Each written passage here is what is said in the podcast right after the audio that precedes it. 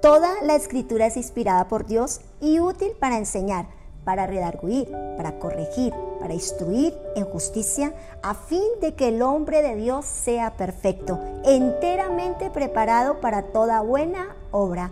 Primera de Timoteo capítulo 3, verso número 16, 17. Las palabras de Dios son vida.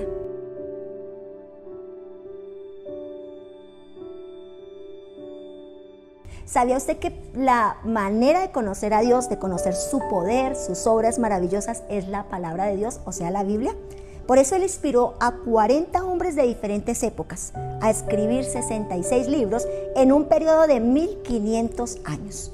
Muchos de ellos nunca se conocieron, pero escribieron lo mismo, pues al hacerlo estaban dirigidos por Dios. Mateo capítulo 24, en el verso 35 declara, el cielo y la tierra pasarán, pero mis palabras no pasarán. La palabra de Dios es eterna. Cuando usted lee sus páginas, está leyendo el deseo, el anhelo ferviente de Dios para con su vida. En ella encontrarás las respuestas a cada una de tus necesidades. Encontrarás el aliento que necesitas cada día, el camino diario y la luz en ese camino. Ella es la palabra de Dios que te dará fuerza en medio de las batallas que vive. Dios sabe lo que tú necesitas. Dios conoce tus necesidades. Dios sabe todas tus circunstancias. Por eso busca la palabra. Él te hablará a través de la palabra. Él te direccionará en esos momentos. Él sabe que tú estás confrontado, que estás pasando por momentos adversos y te guiará en el camino correcto, te direccionará, te enseñará. Mira lo que dice el Salmo capítulo 119, verso 105. Lámpara es a mis pies tu palabra, lumbrera a mi camino.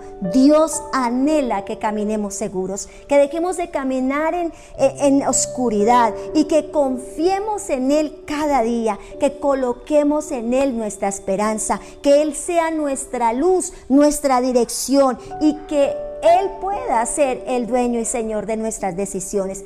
Todo ello lo encontramos donde? En su palabra, en las escrituras. El espíritu es el que da vida. La carne para nada aprovecha. Las palabras que yo os he hablado son espíritu y son vida.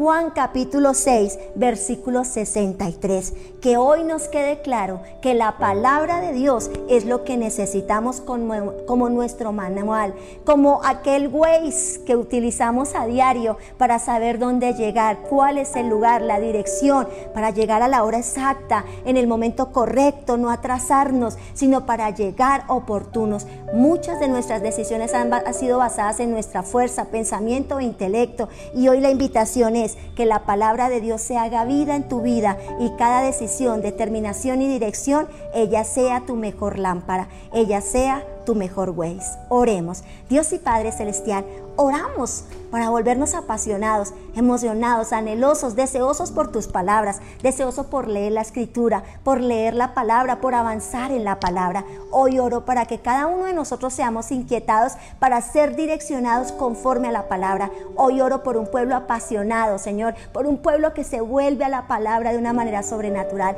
Hoy en Cristo Jesús pedimos perdón porque hemos dirigido nuestra vida conforme a lo que pensamos, creemos o al consejo humano, pero es necesario Señor, que hoy nos volvamos con todo nuestro corazón en ti, a ti y por ti. Hoy nos volvemos, Señor, a tu palabra, que es lámpara a nuestros pies. En Cristo Jesús. Amén y amén. No, no olvides, por favor, que la palabra de Dios es vida, es vida para ti.